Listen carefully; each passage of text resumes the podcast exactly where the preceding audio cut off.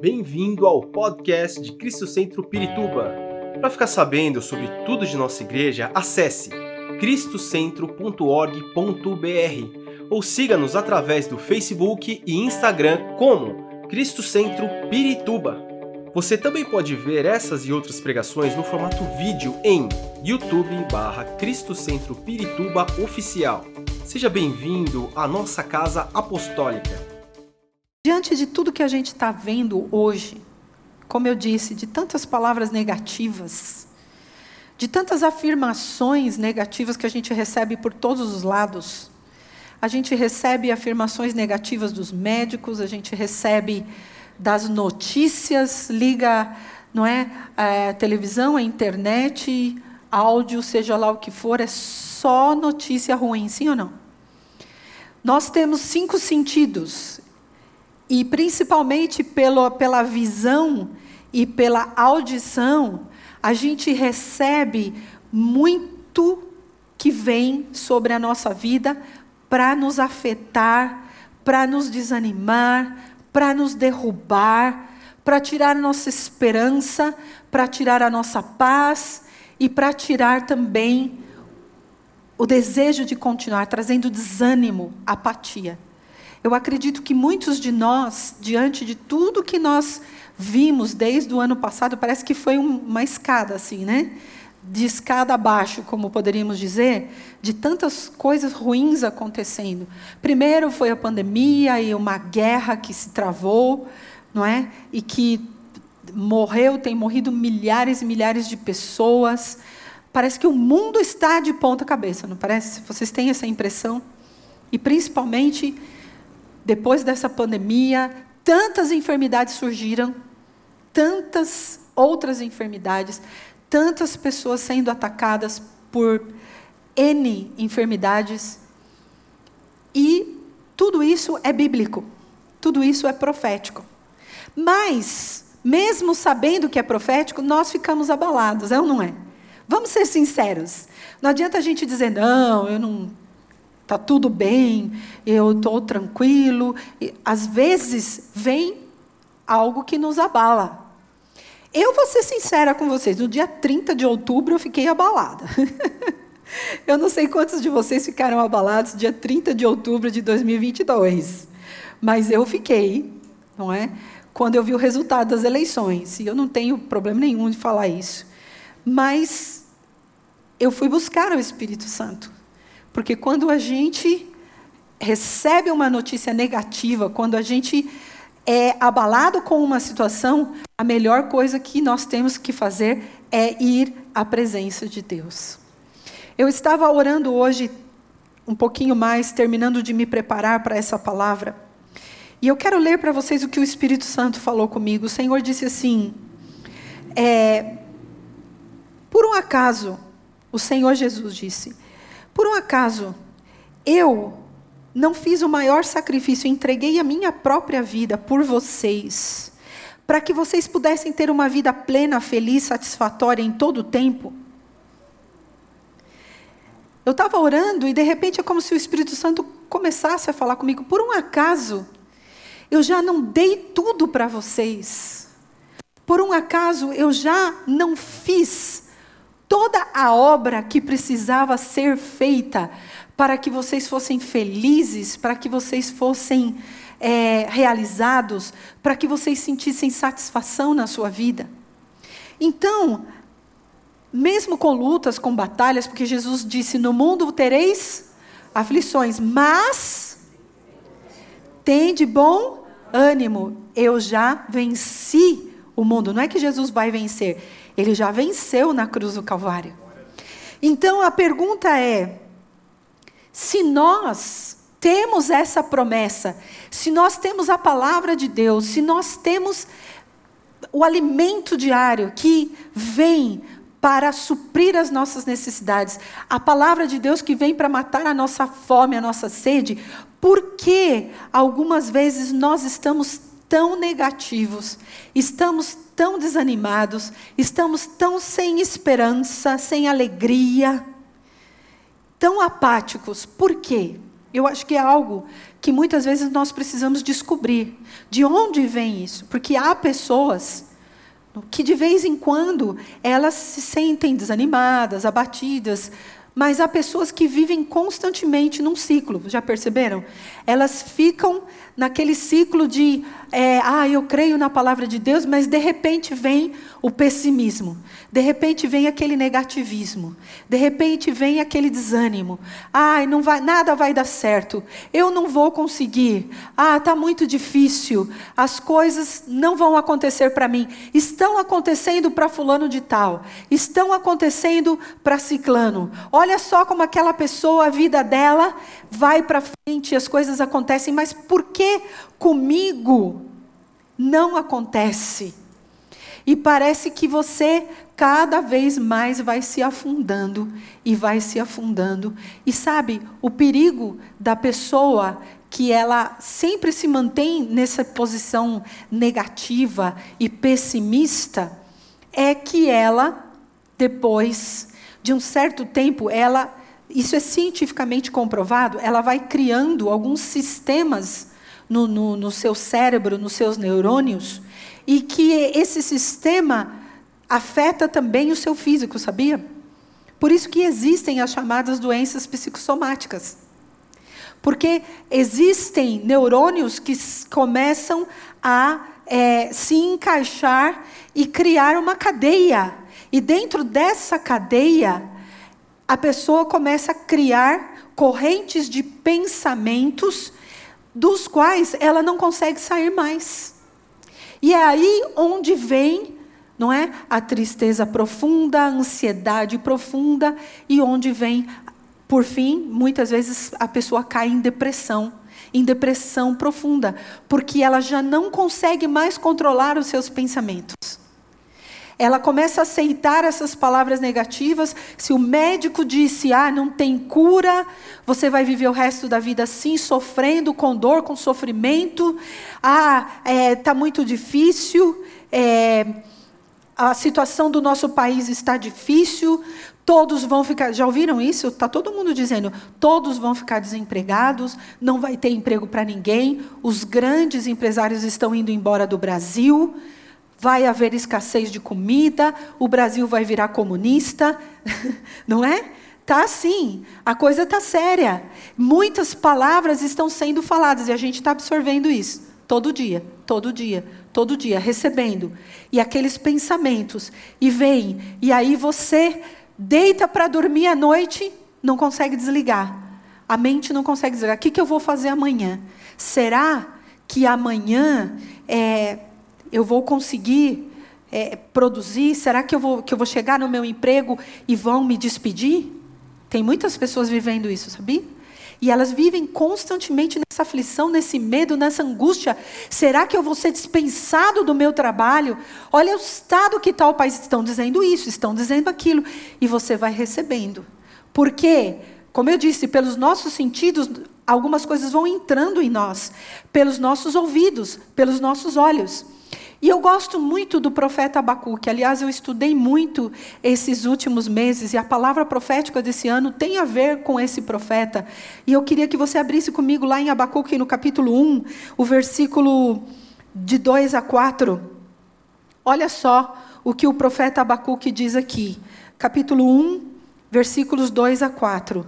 Ele diz assim: Até quando, Senhor, clamarei por socorro sem que tu ouças? Até quando gritarei a ti violência, sem que traga salvação? Por que me fazes ver a injustiça e contemplar a maldade? A destruição e a violência estão diante de mim. Há luta e conflito por todo lado. Por isso a lei se enfraquece e a justiça nunca prevalece. Os ímpios prejudicam os justos e assim a justiça é pervertida. O que Abacuque está dizendo aqui? Senhor, por que, que eu estou vendo isso? Com os meus olhos eu estou vendo. E conforme ele estava vendo a situação que estava acontecendo, ele começou a ficar angustiado. Ele disse: Porque o Senhor está permitindo que eu veja isso, tanta violência, tanta injustiça. Parece que é, é, é uma oração do dia de hoje, sim ou não? Não parece? Às vezes a gente ajoelha para orar e fala: Senhor, quanta violência, quanta maldade, quanta injustiça que nós estamos vivendo. Como pode ser isso, Senhor? Eu nunca imaginei que eu poderia ver isso, mas eu acho que o profeta Abacuque, ele também pensou, eu, eu não imaginava que eu iria ver isso que eu estou vendo. Mas ele começa, então, ir até a presença de Deus. Conflito por todo lado, a lei se enfraquece. Então, Abacuque, ele viu toda aquela situação. O que é mais interessante, que o que foi que ele fez? ele foi diante da presença de Deus. Ele não foi falar para as pessoas. Ele não foi reclamar para ninguém. Porque muitas vezes, queridos, tudo que nós vemos de negativo fica mais negativo quando a gente começa a falar sobre isso. Olha só o que diz lá em Provérbios capítulo 6, versículo 2. Diz assim: E caiu na armadilha das palavras que você mesmo disse está prisioneiro do que falou. Às vezes, a gente só está repetindo essas palavras negativas. A gente só está retransmitindo. Ai, você viu aquele vídeo? Você viu aquela notícia? Ai, você viu o que aconteceu? Ai, você viu o que, que o atual presidente fez? Ah, você viu o que aconteceu no Senado essa semana? Você viu o que está acontecendo? Entende? E nós começamos a gerar aquela cadeia de angústia no nosso coração, porque a gente fala, não tem saída. O que vai ser de nós? O que vai acontecer? O que vai acontecer com essa nação? Mas o que nós estamos vivendo aqui, irmãos, não é só no Brasil. Todas as nações da terra estão passando por um processo. E o Senhor falou há muito tempo atrás que Ele iria chacoalhar a terra, sim ou não?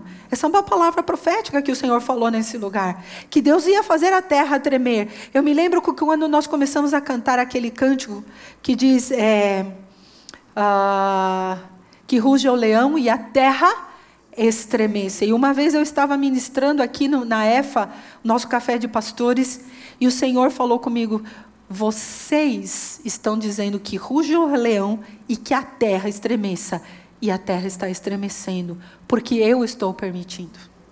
O Senhor falou. Porque é necessário, é necessário que toda palavra profética se cumpra e vai se cumprir. Agora, como nós vamos encarar isso? Como nós vamos encarar de forma negativa? Será que a gente vai ser esses cristãos cabisbaixos, esses cristãos que só lamentam, esses cristãos que têm medo, esses cristãos que estão é, é, preocupados com o futuro, esses cristãos que não têm uma palavra de esperança. Queridos, a palavra de esperança está em nós e é Jesus Cristo. E é Jesus. E o mundo está muito pior do que nós, porque eles não têm esperança. Mas nós temos, porque nós temos Jesus que é a nossa esperança. Aconteça o que acontecer, o Senhor é a nossa esperança. Agora o mundo não tem isso. E como que nós vamos fazer se nós estamos sem esperança? O que será do mundo se nós andarmos declarando coisas negativas, reclamando, murmurando, com pensamentos pessimistas? nós precisamos tomar uma posição. Eu gosto muito de alguns personagens bíblicos, assim como Abacuque, mas quando a gente vê também a vida de Moisés. Lá em Êxodo, capítulo 3 e capítulo 4, é, a gente lê um pouquinho sobre quando Deus chama Moisés para que ele vá e ele vá libertar o povo de Israel.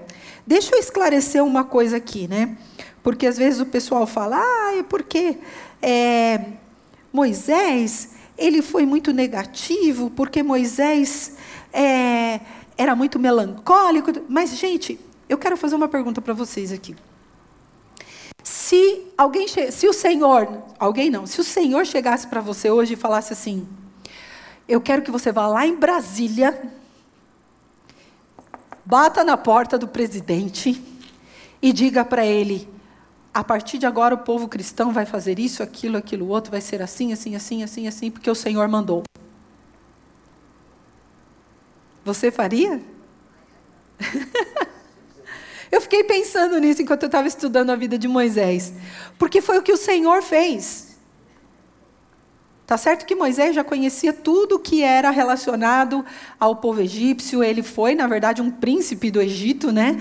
Ele conhecia a cultura, ele conhecia a, a, a forma que eles viviam, ele conhecia todo mundo e ele tinha fugido, ele passou três períodos de 40 anos, 40 anos que ele viveu no Egito, 40 anos que ele ficou no deserto depois 40 anos com o povo de Israel. Foram três períodos de 40 anos. Tem um significado profético isso. Agora, Moisés recebeu uma ordem do Senhor e o Senhor disse: Vai lá e diga a Faraó que deixe o meu povo sair. Que fácil, né? Tão simples, parece simples. Será que nós faríamos? Mas Moisés, além de tudo, ele era um homem muito inseguro, medroso, muito melancólico. E olha o que ele diz lá no capítulo 3, versículo 11.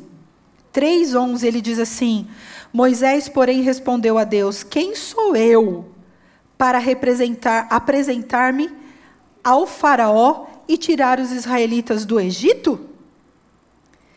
Ou seja, quando ele olhava para si mesmo, ele dizia: Quem sou eu? Ele não entendeu nada, porque, veja bem, ele nasceu, a filha do, do, do, do, faraó pegou, o pegou no rio, dentro de uma, uma cesta, criou como um príncipe, porque Deus tinha um propósito na vida de Moisés. Não apenas que ele vivesse, porque é, eles estavam matando todas as crianças judias, né? todos os hebreus, as crianças que nasciam, os, os meninos. Mas Deus tinha um plano, um propósito no futuro de Moisés. E o Senhor falou: vai lá, Moisés, quando ele ele estava no Monte Horebe e ele via aquele aquele arbusto queimando e não se consumia, ele falou: "Tira a sandália dos seus pés, que o lugar que você está é santo. Eu estou aqui e vim falar com você. Vai lá e diga a Faraó que deixe o meu povo sair." Quem sou eu, Senhor? Ele tinha uma baixa autoestima terrível. Eu, de jeito nenhum. Aí depois no capítulo 4, o versículo 1, ele diz assim: Moisés respondeu: E eles, se eles não acreditarem em mim, nem quiserem me ouvir, e disserem: O Senhor não apareceu a você? Então o Senhor dá as instruções para ele e fala para ele, porque ele tinha que continuar, não é?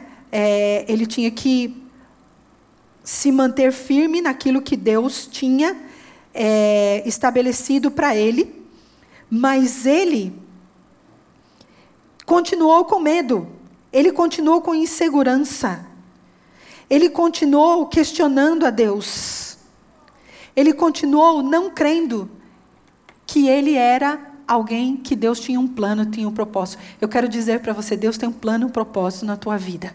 E sabe que o inimigo vai soprar na tua mente, você não pode. Você não consegue. Você não tem capacidade. Você e aí você começa a acreditar nisso. Você começa a acreditar que não é verdade, isso não é para mim. Eu não consigo, eu não posso, eu não tenho condições. E você vai caminhando, caminhando sem conquistar muitas coisas que Deus queria que você conquistasse, porque Ele tem um plano e um propósito na tua vida. Você só precisa descobrir e lutar, porque o inimigo vai tentar de todas as formas impedir que você alcance os propósitos de Deus. Primeiro é trazendo esses sentimentos e esses pensamentos. Você não pode, você não vai conseguir, você não tem condições. Você é uma pessoa que não nasceu para isso. Tem pessoas, por exemplo, que querem estudar e aí elas têm dificuldade e aí as pessoas ficam dizendo, outras pessoas dizem para ela, não, deixa para lá, você não, talvez não, não sirva para isso, não seja isso. Será? E você acredita nessa palavra negativa? Você não você, se alguém fala para você assim, não, esse trabalho não é para você, você não vai conseguir, é, exige muito de você, e você fala, é verdade. Você aceita essa palavra, você recebe e começa a acreditar. E começa a acreditar nessa mentira. E o inimigo começa a reforçar isso. E cada vez que ele reforça isso, você está perdendo seu tempo. Enquanto que você poderia estar conquistando coisas maiores em Deus. Outro personagem bíblico que Deus teve que tratar com ele foi Gideão, não é? Gideão, lá em Juízes, no capítulo 6, abra a tua Bíblia comigo lá em Juízes, no capítulo 6. Vocês conhecem bem a história de Gideão. Gideão era um, um jovem e enquanto eles, o povo de Israel estava sofrendo muito porque eles desobedeceram a Deus. A Bíblia diz que os midianitas dominaram Israel e, e começaram a roubar tudo que eles tinham. Resumindo a história, eles roubavam as colheitas, eles destruíam tudo que eles tinham, eles estavam em grande necessidade, em grande sofrimento. E aí Deus chegou para Gideão e falou assim: Ô oh, rapaz valoroso, ô oh, rapaz forte, poderoso. Acho que ele fez assim, né? Olhou para um lado, olhou para o outro. Que que é isso? Que, que, com quem que Deus está falando? Não é comigo, porque eu não sou assim. E ele respondeu para Deus assim: Aí ele disse: Olha, essa palavra é muito bonita, né? O anjo do Senhor apareceu a Gideão e disse: O Senhor está com você, poderoso guerreiro. O versículo 12. E agora o versículo 13. Diz assim: Ah, Senhor, respondeu Gideão, se o Senhor está conosco, por que aconteceu tudo isso? Onde estão todas as suas maravilhas que os nossos pais nos contam quando dizem: Não foi o Senhor que nos tirou do Egito, mas agora o Senhor nos abandonou e nos entregou nas mãos de Midian? O Senhor se voltou para ele e disse: Com a força que você tem, que você não sabe, mas você tem, vá libertar Israel das mãos de Midian. Não sou eu que está enviando? Ah, Senhor, respondeu Gideão. Como posso libertar Israel? Meu clã é o menos importante de Manassés e eu sou o menor da minha família. Ele estava convencido disso. Ele estava convencido. Ele assumiu aquela identidade. Eu sou o menor, minha família é a mais pobre, a menor não tem a mínima condição, que o Senhor está falando é impossível. Varão valoroso, homem guerreiro, eu, de jeito nenhum. Ele não conseguia enxergar isso, mas Deus conseguia enxergar nele. Ele se sentia negativo, ele se sentia incapaz, ele achava que ele não podia, mas Deus viu algo nele. E é o que Deus vê em você também. É o que Deus vê na tua vida que você não está vendo. Mas o que você pode fazer, Senhor, revela-me, Senhor. Cancela todas essas palavras malignas da minha vida, Senhor, de negativismo.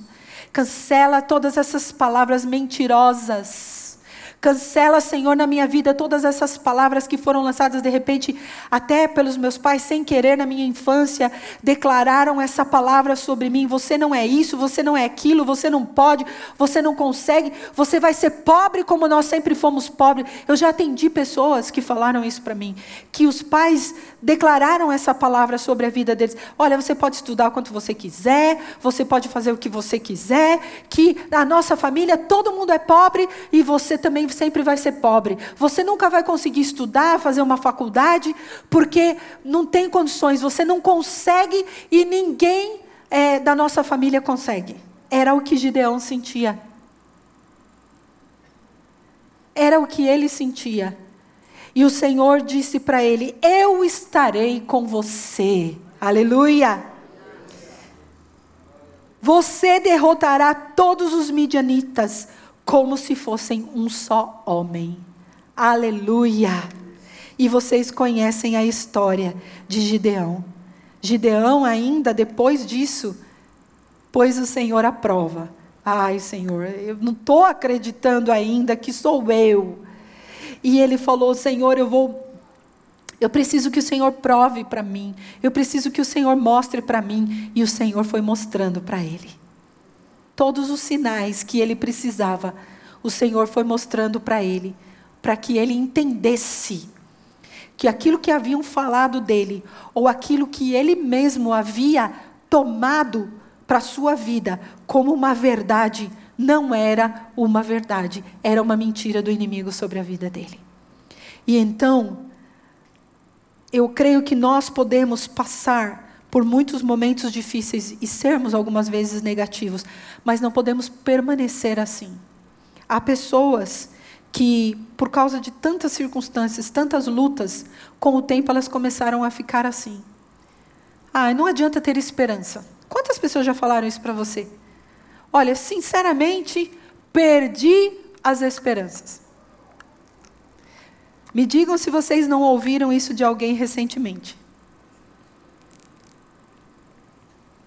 Perdemos a esperança. Mas, queridos, nós somos o povo de Deus. Nós somos aqueles que fomos chamados. O que nós estávamos fazendo aqui, agora há pouco, orando, clamando, intercedendo, há um poder que foi desatado. É o poder da oração, é o poder de buscar ao Senhor, de estar na presença de Deus, de crer na palavra de Deus e nas promessas de Deus. Lá em Lamentações, no capítulo 3, versículos 19 a 24, Lamentações.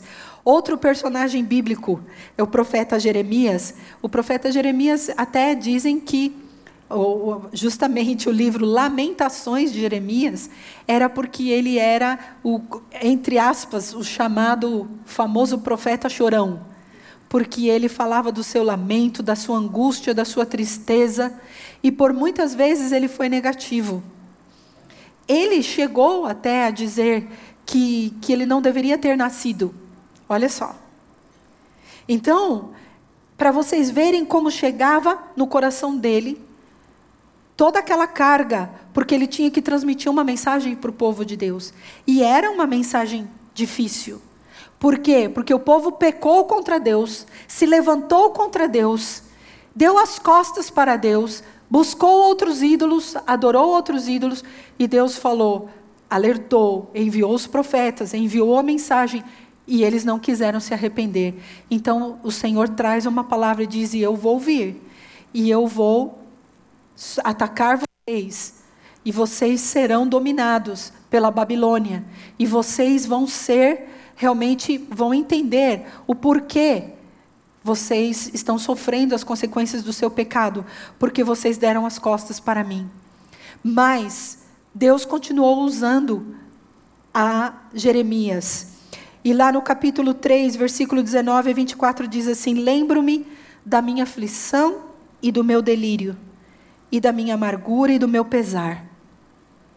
Lembro-me bem de tudo isso e a minha alma desfalece dentro de mim.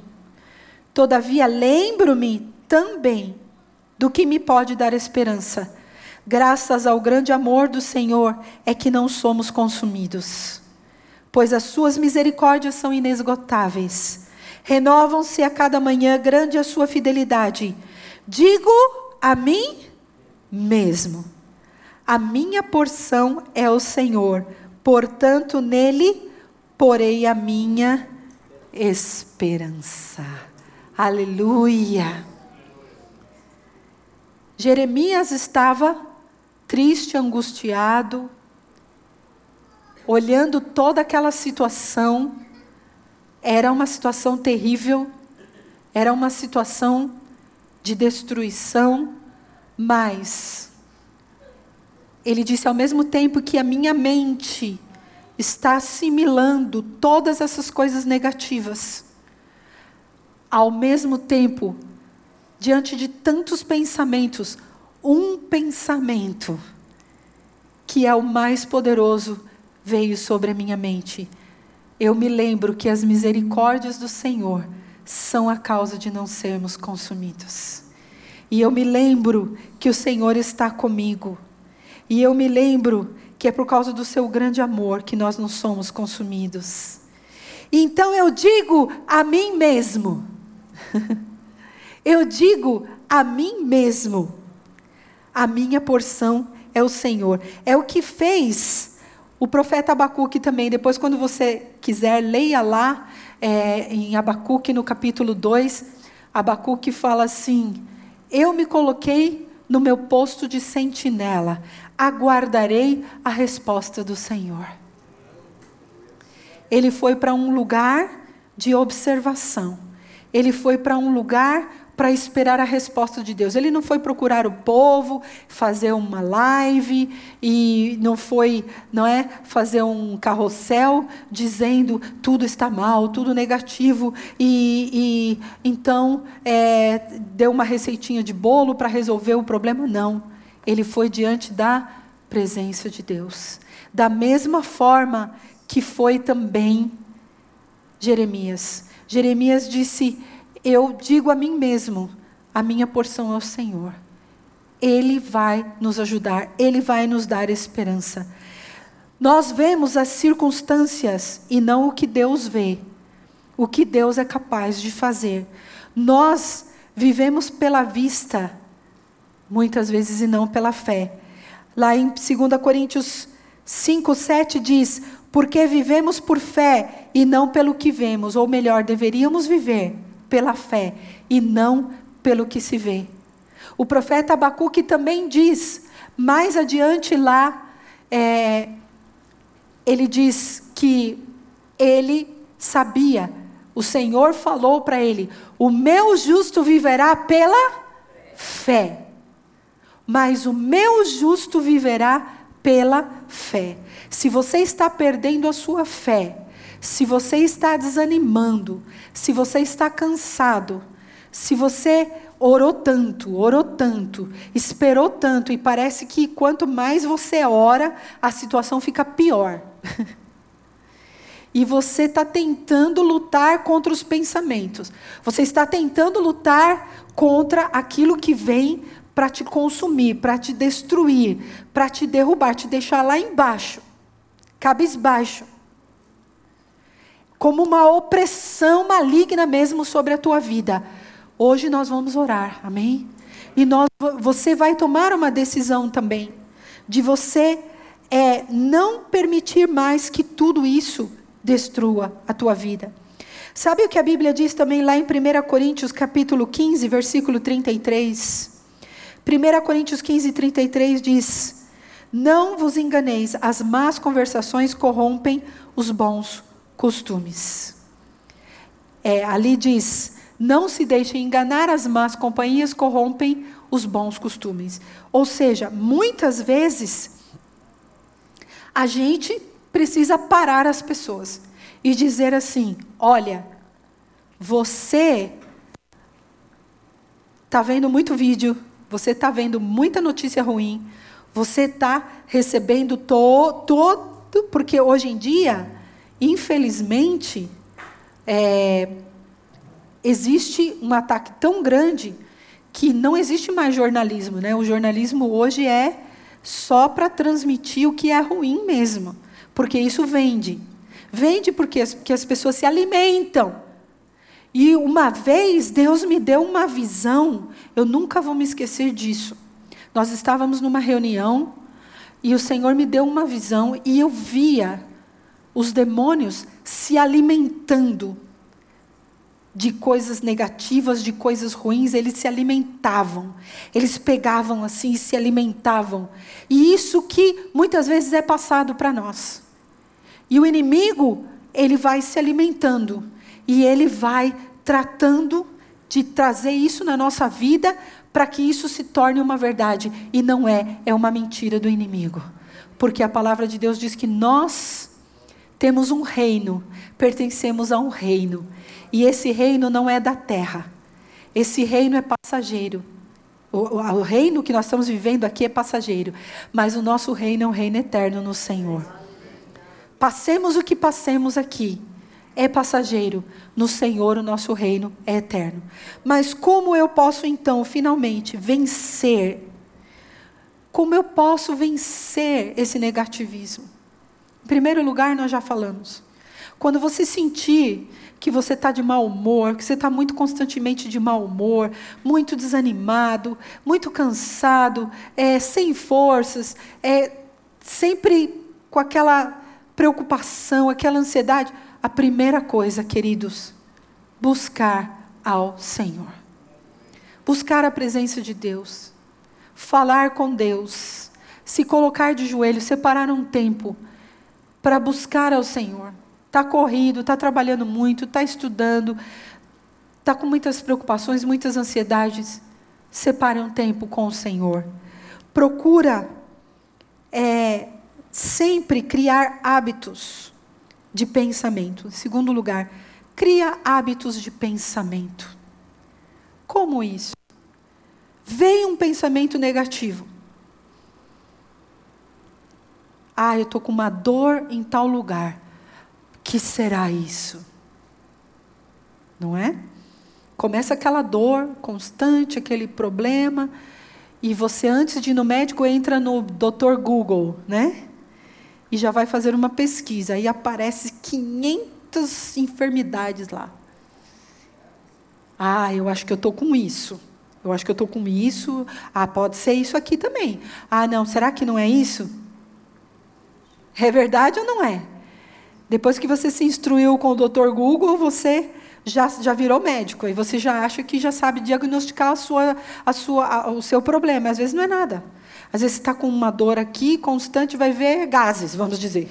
Entendeu? Mas já o inimigo já colocou na sua mente, ai meu Deus, e se for uma doença incurável? Ai, essa dor de cabeça que não passa, ai, essa dor de cabeça, ai, um tumor. Ah, entendeu? Hábitos de pensamento. Quando você recebe um pensamento na sua mente, um pensamento negativo, ou vem alguém e lança uma palavra, você pode imediatamente rechaçar essa palavra, desprezar essa palavra. Você pode imediatamente dizer: Não receba essa palavra, em nome de Jesus.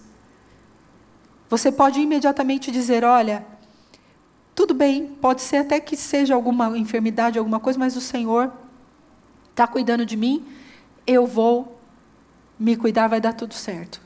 Ou então você vai, ah, você vai ficar desempregado.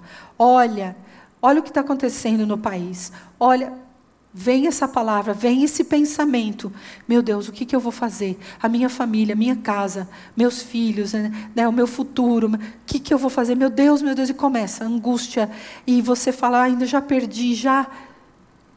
E você começa a trabalhar. O pior é que assim, em psicologia se estuda isso. E a pessoa, ela assimila esse tipo de palavra e se torna uma profecia. Sabia que na psicologia eles costumam dizer que é uma profecia pessoal. Você profetizando a você mesmo. E sabe o que acontece? Acontece. Porque de tanto que você declara e você declara e você declara, e uma coisa que o inimigo ama é tomar as nossas palavras para jogar contra nós mesmos, os nossos pensamentos. Ele vai trazendo isso e vai se formando em nós uma cadeia de pensamentos. Então, olha só o que diz o salmista no Salmo 116, versículo 7. Retorne ao seu descanso, ó minha alma porque o Senhor tem sido bom para você. É lindo esse versículo, não é? Eu amo esse versículo, eu ministro sobre esse versículo há muitos anos. Ele diz: retorne ao seu descanso, minha alma, dá uma ordem para a sua alma. Ela tem que te obedecer. ela tem que te obedecer.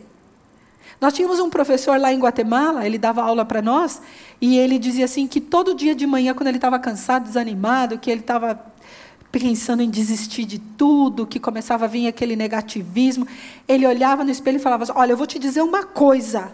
Se você não parar com isso, você vai ter que fazer jejum de uma semana. E você vai ter que ler a Bíblia e você vai ter que fazer. E começava a dar ordem diante do espelho. Era muito engraçado ele contando para nós como ele fazia. Mas é interessante, gente. Ele chegava na frente do espelho e falava: Você vai me obedecer hoje. Você vai levantar, você vai orar, você vai ler a palavra, você vai se animar, você vai crer nas promessas de Deus. E é verdade, às vezes nós temos que dar uma ordem à nossa alma. Lá no Salmos 42, 5, diz: Por que está assim tão triste, ó minha alma? Ó, o salmista estava falando com a alma dele. Por que está assim tão perturbada dentro de mim? Ponha a sua esperança em Deus, pois ainda o louvarei. Ele é o meu Senhor e o meu Salvador. Aleluia. Não é? É uma ordem. Então, nós temos que trabalhar nesse padrão de pensamento, na disciplina. Nós precisamos trabalhar nessa disciplina de buscar a palavra de Deus. Filipenses, capítulo 4 diz assim: Pense em tudo que é bom, tudo que é puro, tudo que é justo, tudo que é de boa fama. Se existe algum louvor, se existe algo de bom, nisso pensai. Filipenses capítulo 4, 8, se eu não me engano. Pensa no que a palavra de Deus diz. Ora o que a palavra de Deus diz. E para terminar, um exercício que você pode fazer. Ah lá. Pense em tudo que for correto, amável, de boa fama, excelente, digno de louvor. Pensa nessas coisas. Veio aquele pensamento negativo, veio aquela enxurrada de preocupação, de angústia, de medo, de insegurança. Senhor, eu confio em Ti. Nós acabamos de cantar. Às vezes a gente canta e só canta, viu, gente? Mas a gente não está vivendo o que a gente está cantando. Você acabou de cantar, creio. Eu creio, Senhor, que Tu és a. Eu creio que és tudo para mim. Para terminar, um exercício. Eu sempre passo esse exercício, principalmente para as pessoas que têm muita ansiedade. Porque geralmente a pessoa que tem muita ansiedade, ela facilmente recebe as coisas negativas. Então, eu sempre falo assim: faz o seguinte, vai para casa, pega um papel, um caderno e escreve tudo que você está sentindo, tudo que você está pensando a seu respeito mesmo e ao respeito de tudo que está ao seu redor. Agora você vai, depois que você escreveu, você vai parar, vai ler com calma, um por um, e você vai dizer assim: Isso realmente é verdade? Um exemplo. Eu não consigo aprender. Nunca consegui, não consigo agora, nunca vou conseguir. Talvez você colocou isso na sua cabeça. Alguém disse, ou você em algum momento se decepcionou alguma coisa, alguma situação aconteceu. Aí você coloca lá, isso realmente é verdade. Eu estava conversando com uma pessoa outro dia e ela falou isso para mim, começou a chorar. Eu disse para ela, mas espera um pouquinho, você é uma profissional assim, assim, assim. Você trabalha com isso, assim, isso, assim. Eu falei, o que você faz? Eu não sei fazer. E você faz muito bem. Quem disse para você, quem, que você não consegue aprender, que você não pode? Quem foi que disse? Ela parou e ficou assim, me olhando. É, eu nunca pensei nisso. Eu falei, porque você aceitou uma palavra, um pensamento, um sentimento, algo que foi lançado. Você recebeu, assimilou e fez carinho e acolheu e não soltou mais. Então faça esse exercício. O que é realmente verdade? Porque o inimigo está lançando muita mentira, muitas coisas negativas sobre a tua vida. E você está acreditando nessas mentiras. Mas chegou o tempo de, como nós cantamos nos cânticos hoje, de quebrar as cadeias. As cadeias serão quebradas. Fica em pé no seu lugar. Esperamos que esta mensagem tenha te inspirado e sido uma resposta de Deus para a sua vida. Quer saber mais sobre Cristo Centro Pirituba? Siga-nos nas redes sociais no Facebook, Instagram e YouTube, ou visite nosso site em cristocentro.org.br.